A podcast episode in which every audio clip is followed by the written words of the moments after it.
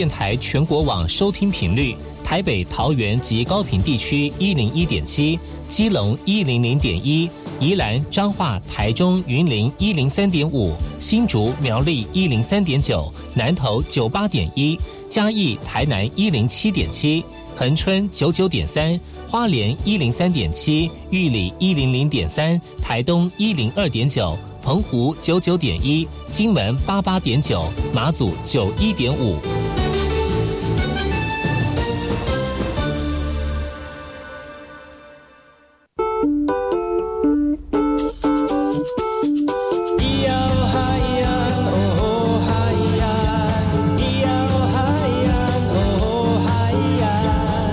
统就不能流行？唱古调也可以很嘻哈。我们来听听部落的声音。接收最新的部落脉动、原住民的讯息、新闻以及最新的流行脉动，只有在把右的后山部落克。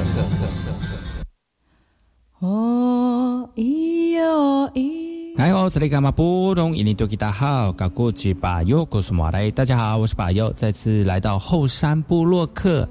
在节目开始之前呢，送上第一首歌曲。听完歌曲之后呢，再回到今天的后山布洛克。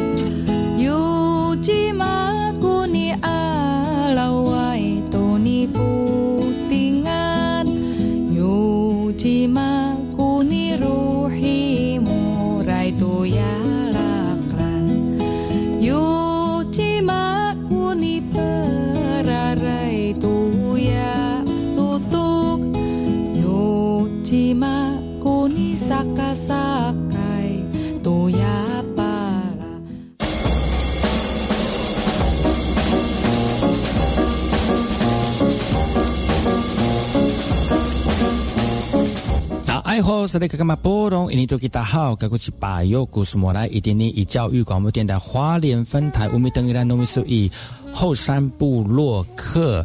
大家好，我是把右，再次回到每周六日早上十点到十一点教育广播电台花莲分台 FM 一零三点七，由来自花莲吉安太仓七角川部落的把右呢。来跟大家分享很多原住民的讯息哦。我们节目当中会提供给大家最新的原住民新闻之外呢，在我们节目后半阶段会邀请到原住民的青年朋友们呢，来跟大家畅谈原住民青年对于自己以及文化的想法。所以不要错过每周六日早上十点到十一点，教育广播电台华联分台把由主持的后山部落客，提供给大家更多最新最年轻的原住民资讯。休息一下，听首歌曲，就进入我们今天的。后山布洛克。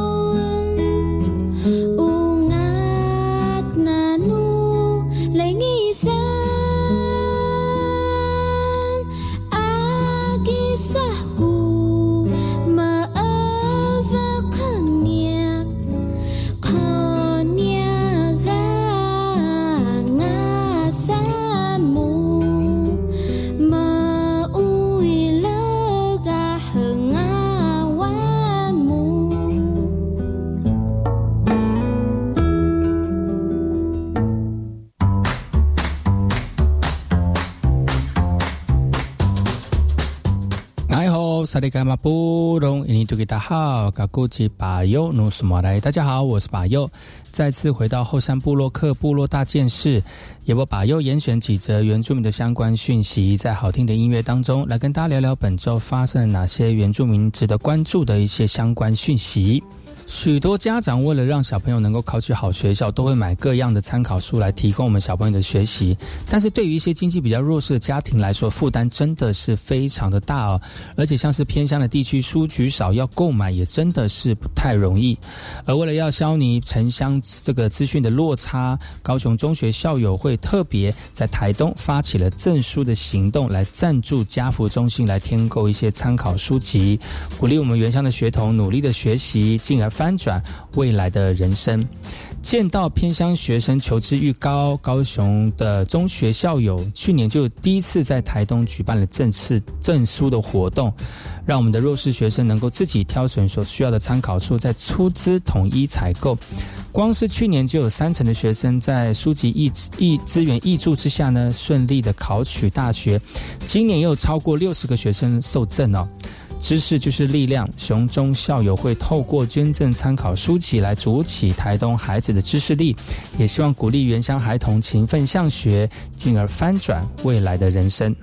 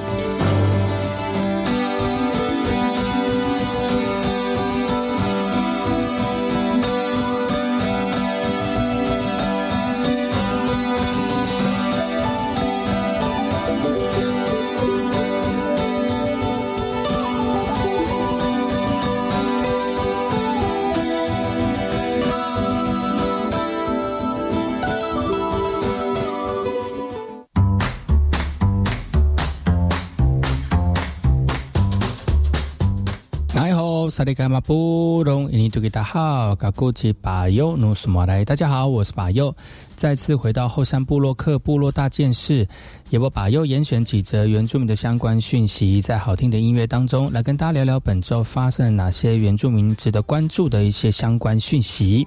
屏东春日乡一百零六年取得低碳永续家园的同级认证之后呢，经过五年的努力跟准备，今年五月挑战更高等级的银级认证。八月二十九号，环保署公告春日乡荣获银级，成为屏东第一个通过这个认证的乡镇呢。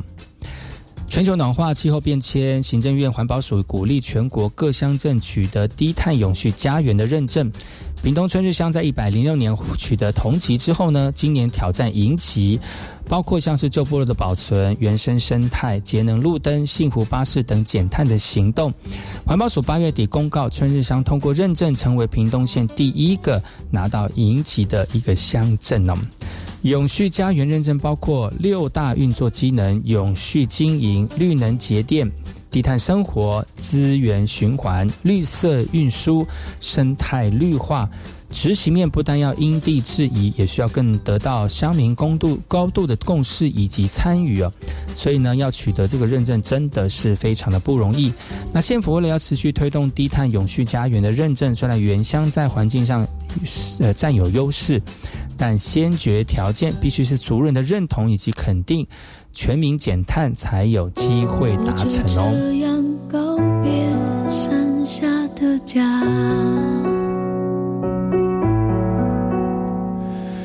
我实在不愿轻易让眼泪流下。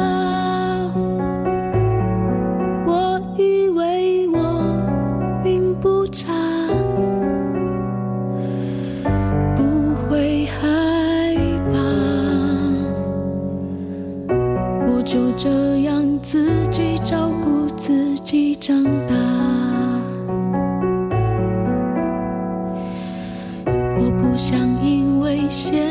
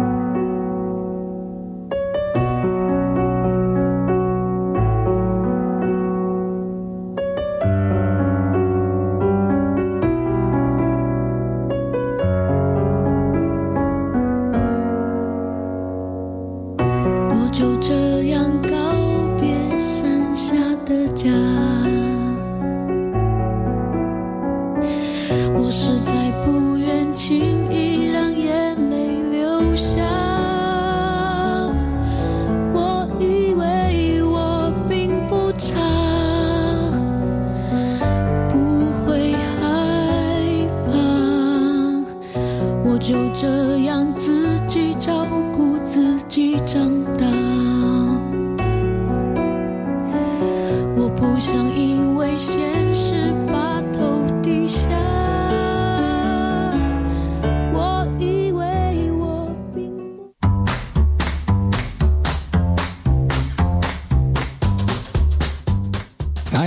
萨利伽马布隆，印尼多吉达好，嘎古吉巴尤努苏马来，大家好，我是巴尤，再次回到后山部落克部落大件事，也我巴尤严选几则原住民的相关讯息，在好听的音乐当中来跟大家聊聊本周发生了哪些原住民值得关注的一些相关讯息。之前杜瓦鲁总理拿塔诺来到台湾呢、预计最近这个礼拜就会访拜访原民会。在九月七号呢，就有另外一个国家来访了，也是南岛国家的马绍尔群岛共和国。马国文化以及内政部长欧尔塔呃科欧塔呢，在九月七号跟圆明会的主委见面之后呢，也两个人呢也对于未来的这个传统祭典以及竞技交流也进行讨论了。那在之后十天的访台当中，会拜访各个部落，然后再参与九月十五号以及九月十六号的全国布农族射耳祭以及传统技能的竞赛哦。呃呃，对于此呢，原民会的主委表示呢，依照两国在二零一九年签署的南岛民族文化事务合作协定会议当中的内容呢。呃，也确实哦，这次的这个祭典、祭仪、传统交流的活动也非常的相关。那对于出访马绍尔群岛的机会也非常的期待。不过马绍尔群岛来台呢，在从凯达格兰大道挂满这个图瓦鲁国旗就知道了。近期图瓦鲁总理拿啊拿塔诺访台，而前一阵子呢，博留副总副总统席辅度也来访哦。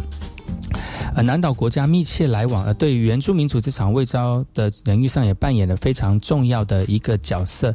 其实想起在那个那天的国宴当中，我也特别安排了原民会，针对原住民国内的事务来进行分享，来促成两国热烈的讨论。最近的太平洋岛国面临地缘政治的挑战，中国对于太平洋加强布局，同时引起美澳的关注。而台湾原住民族跟各国同为南岛民族密不可分的文化渊源，人民会期盼持续的透过文化的交流，来继续为外交加温。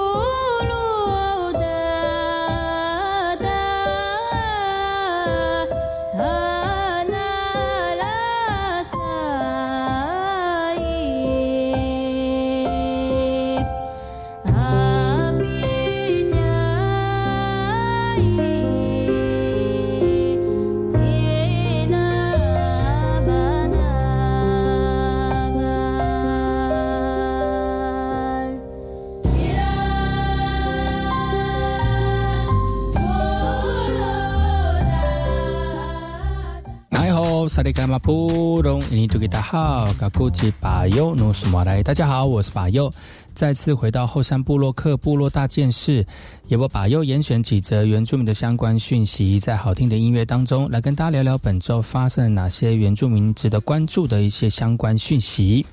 疫情期间，社会当中有许多因为经济收入不佳的这个家户呢。呃，受到关注哦，所以东华大学连接民间企业跟宗教关怀协会来等等团体呢，来发起关怀的活动，以实际的行动来帮助弱势的家庭，让他们可以有温馨的中秋佳节啊。中秋佳节在台湾呢是家家户户烤肉团聚的时候，但是很多呃不少，这真的有不少一些弱势的家庭哦，没有办法来享受这样的一个节庆，所以呃东华大学也结合民间企业、老人关怀协会跟天主教会。把月饼送到弱势的家庭，让族人观感受到社会的一些关怀啊。就是有一个设爱心企业捐赠了四百盒的月饼，而花莲县老人及家庭关怀协会也捐赠了一百包白米，而且也邀请了大概四十户的原住民家庭啊，六十个人一同共襄盛举哦。东华大学原民研家中心的督导马志正就说明了，其实，在疫情当中是缺，确实是一些民生的用品。跟资源是不够的，希望大家能够站在袁家中心的第一线，来帮助这些家庭，把物资一个个送到受住户的手上呢。各地的袁家中心社工也在中秋节前夕送上爱心的月饼，让每个受住户呢过上一个温暖的中秋佳节。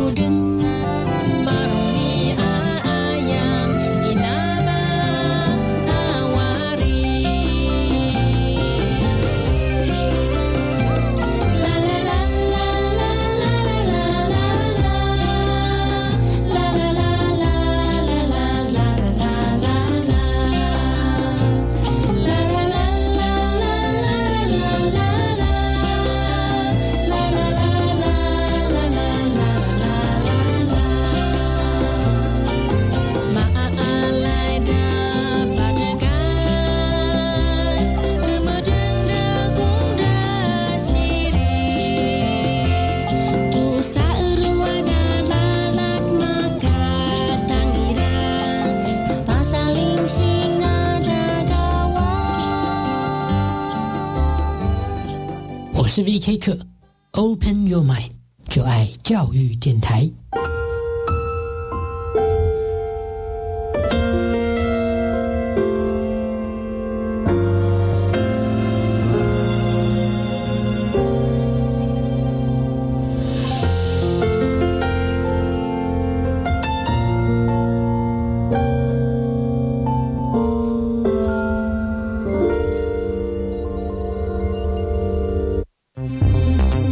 中心指挥官王必胜以疫情纾困或防疫补偿名义进行诈骗的事件频传。如果收到类似讯息，不要轻信并提高警觉。政府官方网址为点 gov 点 tw 结尾，不要点击来源不明的连结或在网站上留下个资。有疑虑可打一六五反诈骗咨询专线。多疑多查不轻信，杜绝防疫诈骗。有政府，请安心。以上广告由行政院与机关署提供。老公，我们家的冷气跟冰箱使用都超过十年了，是不是该淘汰了？是啊，使用老旧耗能设备，除了耗电外，还会伤荷包呢。好家在台北市政府现在扩大补助住宅冷气和冰箱，每台补助新台币三千元。自从社区申请补助全面换装变频冷气后，每个月管理费减少的非常有感呢。哇哦，那我们还等什么呢？赶快来申请！让我们一起智慧节电，迈向联合国 SDG 七永续能源目标。详情请搜寻台北市智慧节电网。台北市政府环保局关心您。大家好，我们是左左右右，我是左左，我是右右。社会角落许多弱势独居的爷爷奶奶，缺乏物资与关怀，在疫情中更加孤单无助。华山基金会爱老人中秋亮起来公益，邀请您一起帮助长辈安心生活，拥抱爱不孤单。爱心专线零二二八三六三九一九。二八三六三九一九。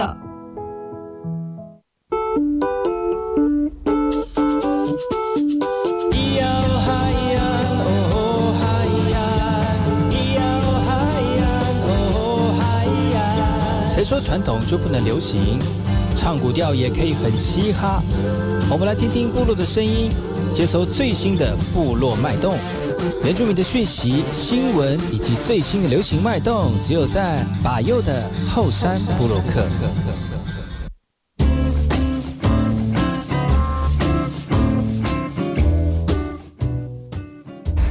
来，我是那个马布隆，印尼土大好，嘎古吉巴尤努斯马来，大家好，我是巴尤，再次回到后山部落克后山会客室。我们节目后半阶段呢，来跟大家聊聊有趣的原住民话题哦。那今天我们来宾呢是来自于光复的朋友啊，今天要跟大家聊聊最最近的一个呃时令的一个话题哦，不是不是水果了哈，时令的一个话题。好，欢迎来宾啊，爱好巴奈。爱好是那个干嘛不隆去巴奈格刘嘎哥，Hello，呃，我们节目的好朋友，大家好，我是巴奈。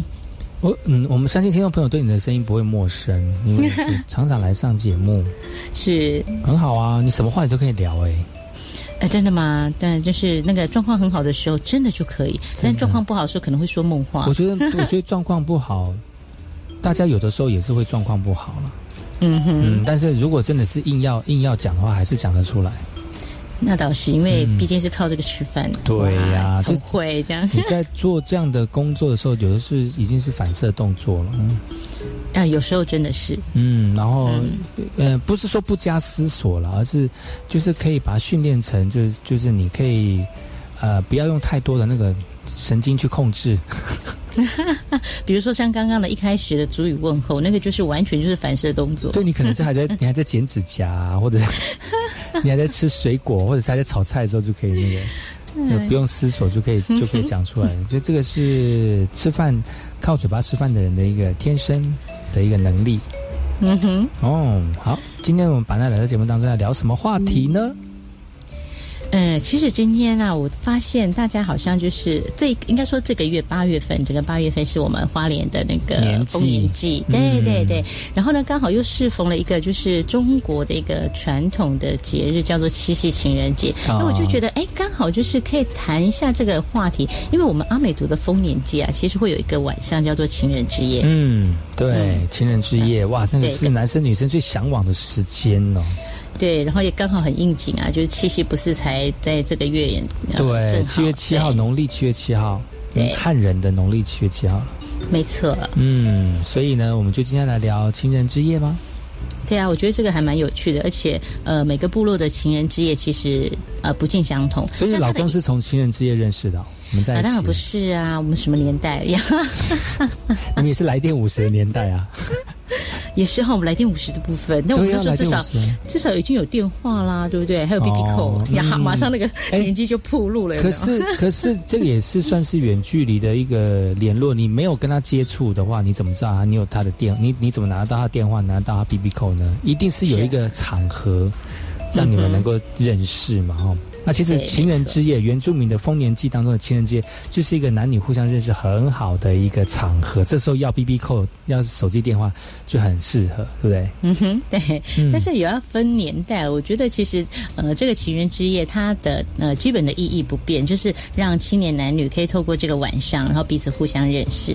那但是呢，它的目的就已经比较呃，随着时代的演变，可能会不太一样。像早期我父母那个年代，可能真的就是因为透过情人之夜。他们有机会，呃，就是另认识到自己的另一半，就是有那个婚配的那个效果。但到我们这个年纪的话，我们大概就是顶多就是呃交个朋友，但。不一定会变成就是婚配的对象，嗯，那就认识朋友啦，都认识朋友的一个对对对。然后呢，到了现在年轻孩子这一辈，他们就不觉得情人之夜是要特别认识什么朋友，因为其实现在很多的那种认识朋友的管道，比如说呃呃社群平台啦等等之类的，嗯。所以对他们来讲，他们就觉得哎，那个只是一个大家同同欢同聚，然后同部落的人，然后一年一度可以相聚的日子这样子。现在才现在哪来给你就第三天才能认识朋友，在第一天。天回到家里的时候就已经认识朋友，就已经到别人家里面去认识朋友了，还要等到第三天，还要等到情人之夜吗？现在已经已经没有。但是以前的传统时代是，呃，整个祭典其实是非常严谨的哦。那这个祭典是是男生才能够。执行的一个活呃祭典祭仪的活动，所以是很纯男性的活动。所以那个时候，如果女性要参与的话呢，其实只能透过这个软性的，像是一宴铃啊，哦感谢感谢祖灵啊，或者或者是像情人之夜这样的一个场合，女人女生才能够参与。但其实当时，其实传统传统的年代，我听我的听听一些文献在那边讲哦，就是以前嗯男男生女生的交往啊，其实他。平常是不能公开的，嗯哼，哎，他只能在私底下。那什么时候可以公开，或者是说用在什么样的场合可以公开的示爱呢？就是在情人之夜。所以在情人之夜，或者在年纪的时候，为什么男生一定要穿的非常的华丽啊？然后为什么呃原住民的男孩子他的装饰都比较就是呃适婚年纪的男孩子装饰会比较华丽，就像孔雀，就像公鸡，有没有？嗯就是在那个场合公众场合当中。去吸引就是喜欢的女性，然后注意她，这个就是比较传统的一个男女生交往的一个过程啊。但是以当然私底下以前以前传统时代还是有私底下的那种交往，那那就是不能台面化的。嗯哼。但是如果能够在情人之夜当中去认识，就是情人之夜就是认识未来对象的一个很好的一个。一个这个场合，就就是把那讲的嘛，爸爸妈妈那个时候就通过，真的有通过那个那个情人之夜认识到彼此，然后在一起吗？我觉得在我们老一辈那个年代，的确是这个样子。我发现我们老一辈的，呃，就比如说像我爸爸妈妈，其实他们的对象大概都是同部落的人，顶多就隔壁村、隔壁部落那。隔壁部落的人不会说像我们这样子，可能就是呃花莲的叫到台东，然后台东的取花莲之类的，就是那种跨跨距跨这么远的，在他们那个年代其实是很很少见的，因为以前交流比较少，也不频繁。对对，没错。然后而且。我们本来阿美阿美族就是母系社会，那早期在我父母甚至是在更长一辈的那个年代，可能你的呃论及婚配的这个部分，可能都还是妈妈在做主，可能妈妈就是双方妈妈也要觉得说，哦，我我喜欢这个男生是我未来的女婿，然后他是可能会跟他女儿讲说，那你在呃情人呃那个叫做什么丰年祭之前的前一两个月，先缝制好情人带，然后呢就是呃交给男方的妈妈，然后请男方呢把那个情人带带着，然后在情人之夜的时候叫叫。女儿去看去找那个他自己缝制的情人带，那如果两个，那等于是那时候等于是他们第一次见面哎，嗯，第一类接触，对，然后呢，如果两个都看对眼的话，他们就会各自带开，然后就会就会说哦，我们大概下一次什么时候见面？然后其实，在情人之夜那个时候就已经算是你如果已经。呃，互相属意了，各自带开的时候，就其实就已经可以发展到下一步，就是我们要论论及婚嫁。但很很妙的是，阿美族在论及婚嫁，以前是遭罪婚嘛。那你在论及婚嫁的时候，男男生还是要去家里，就是试用期，有没有？啊，比较传统的时候，对，就很早期，你就变成说你要去女方家里帮忙，因为其实呃，就是整个。呃，农作啊，或者对对对，然后你是不是表现的很好？是不是可以可以把家里就是可以帮女方家里做很多事？然后如果可以的话，你才有机会真正的就是完成这个婚配。那你看哦，从丰年祭，我们丰年祭大概都夏天办嘛，那所以在很早以前，就在我爸爸妈妈甚至是更早之前，呃，爷爷奶奶那个年代，可能就是。丰年祭的时候是呃认识，就是彼此互相认识。可能秋天的时候就会论及婚嫁，所以你会发现其实呃很妙的，就是在传统的过程是这个样子，对呀。所以有时令哈，就是他他在夏天认识，然后秋天就是娶进门之后呢，就是冬天就准备做农收割了，就家里多一个人。哇塞，他们算的，他们算的很好哎。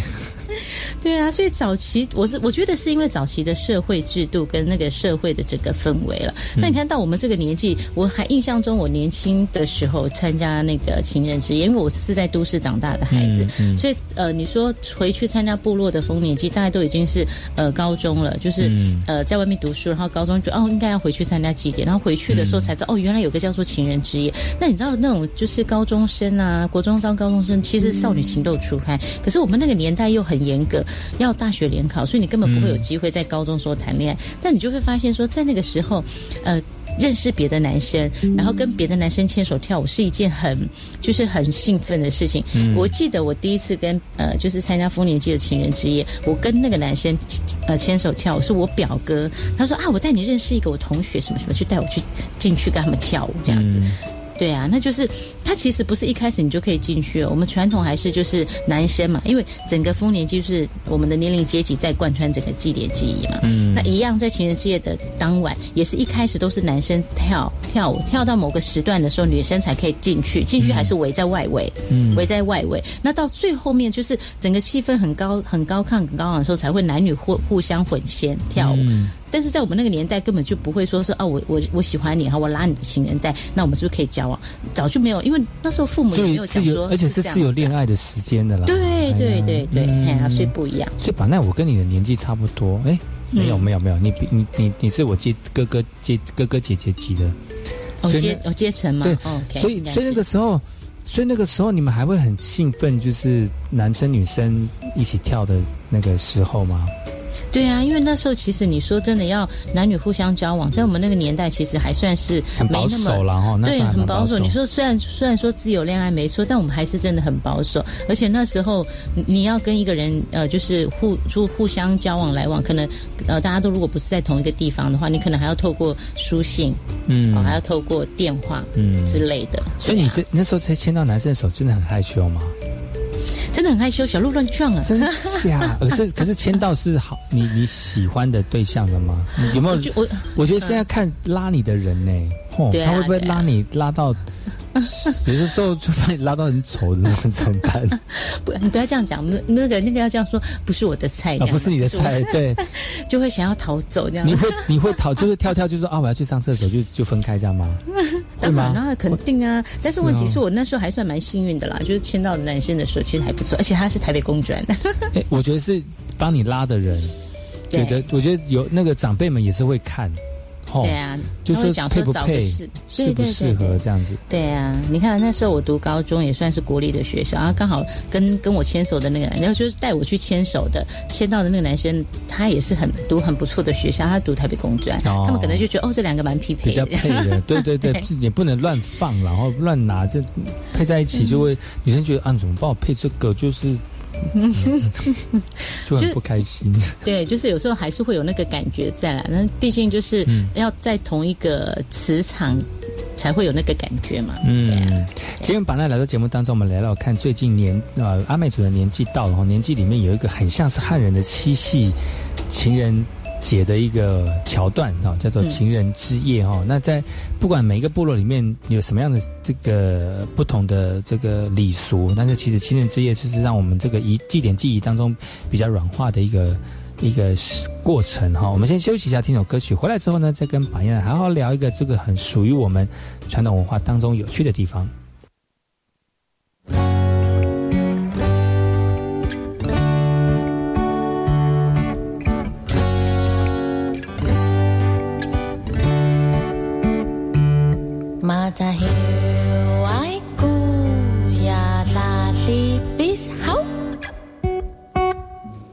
Mother 萨利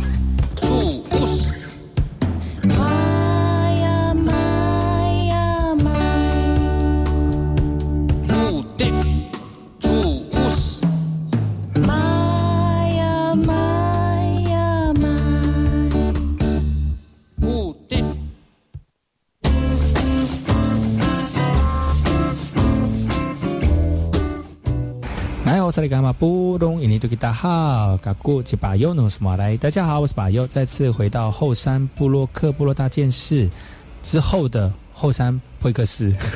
我 突我突然刚刚讲到上一个单元的 slogan，糟糕了！今天的来宾是巴奈。Hello，大家好。你知道最近就是常录音哦，就是你知道我今天下午在就是在前一趴的时候录录一个录一个录音，前前一个前一个那个来宾叫龙毅，嗯哼，就会一直叫他把奈，一直叫把奈，一直叫把奈。昏头了，我的妈呀！真的。今天把奈来到节目当中来聊，就是呃，有别于汉人的七夕情人节，虽然也是一年一次哈，但是嗯，丰年祭的一年一次的情人之夜，也是我们交友的一个很好的平台。就原住民的阿美族的这个来电五十，是、嗯、阿美族的非常男女。对啊，你看我们的那个祖先多么的有传统智，那多么的有智慧。对啊，这传统的祭典祭就已经安排好这样的一个互相认识的对、呃、桥段，就是呃符合我们人人生活当中必须的一个。他就就平常就是大家很保守嘛，然后至少嗯哼，透过祭典祭当中这样的活动认识其他的人这样子哈。那你那你那个时候有特别在情人之夜，除了就是嗯认识之外，有没有什么特别的桥段，或者是要做特别的事情？其实没有哎、欸，后来发现大概就是认识了之后，可能因为呃，我们那个时候也不会跳太晚，大概顶顶多跳到十二点，呃，深夜十二点，因为还要第二趴的约会啊，就认识朋友之后就要开始，然后就各自带开，对，各自带开，对啊，各自带开啦，对啊，就就，可是那时候各自带开也不是，就是也不是单独两个人，就是一群一群这样子，嗯、然后就是一群一群自己自一群一群，然后在一起之后互相聊天，然后就最后再带开自由自强活动。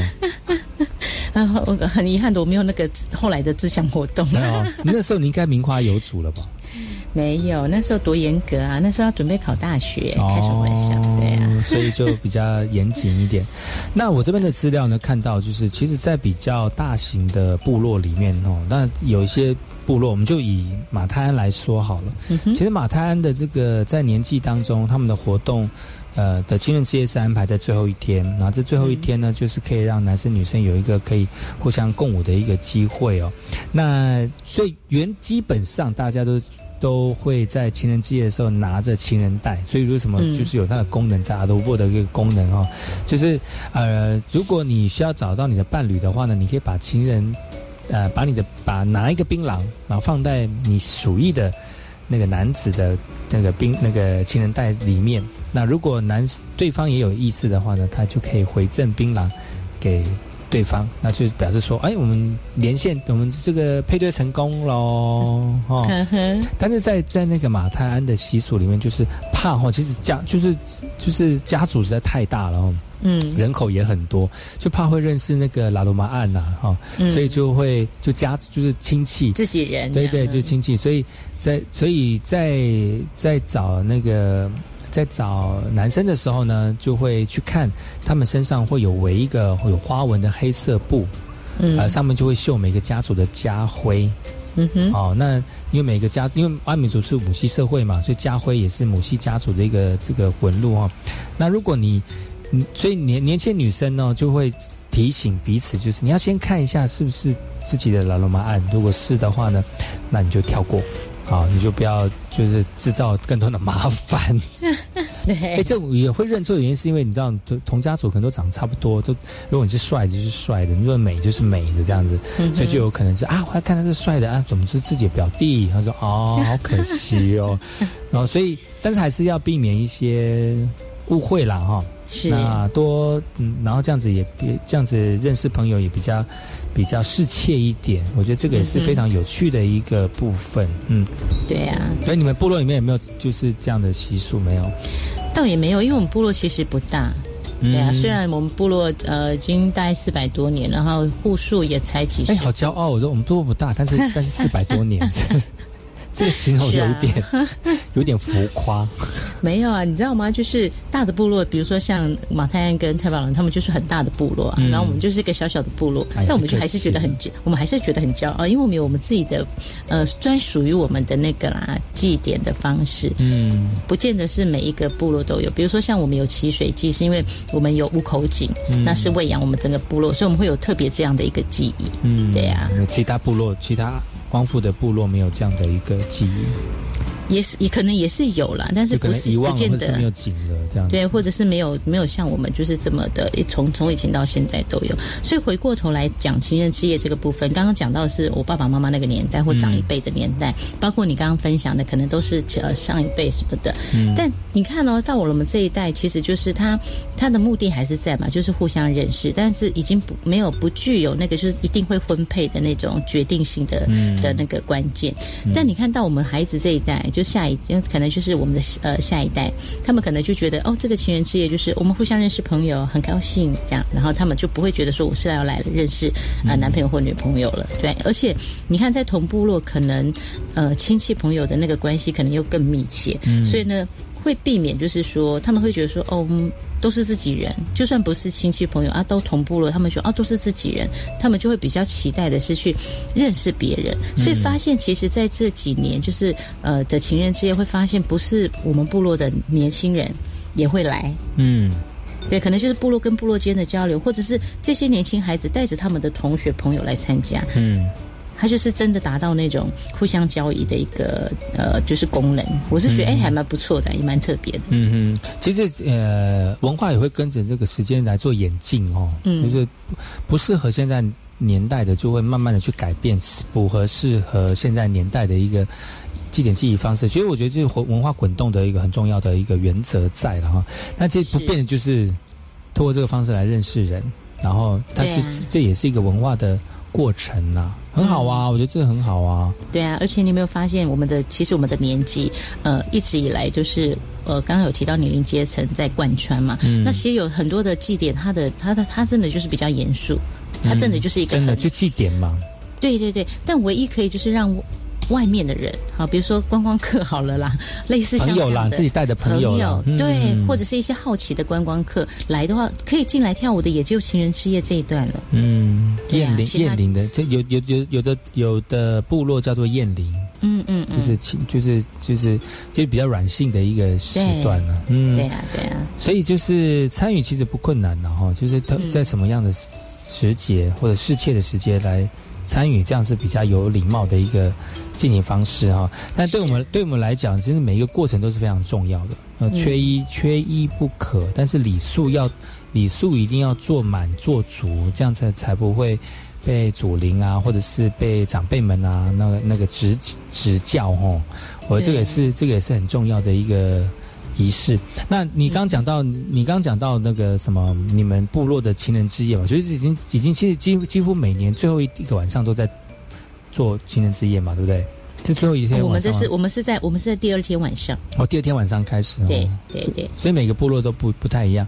我我们部落哦，这这几年才会有，因为我们的小朋友比较少一点，那要请到外面的人来。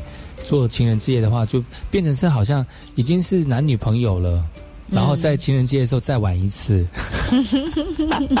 比如，比如说，就比较像会后会的一个形式，你知道？就算虽然有跳舞的这个这个过程哈，但是就跳完之后就结束，大家就是围在一起，围在，因为可能年纪比较近，就年纪比较近坐在一起。那年纪比较大，像我们的，就是自己回家啦，明天还有事情啊，这样。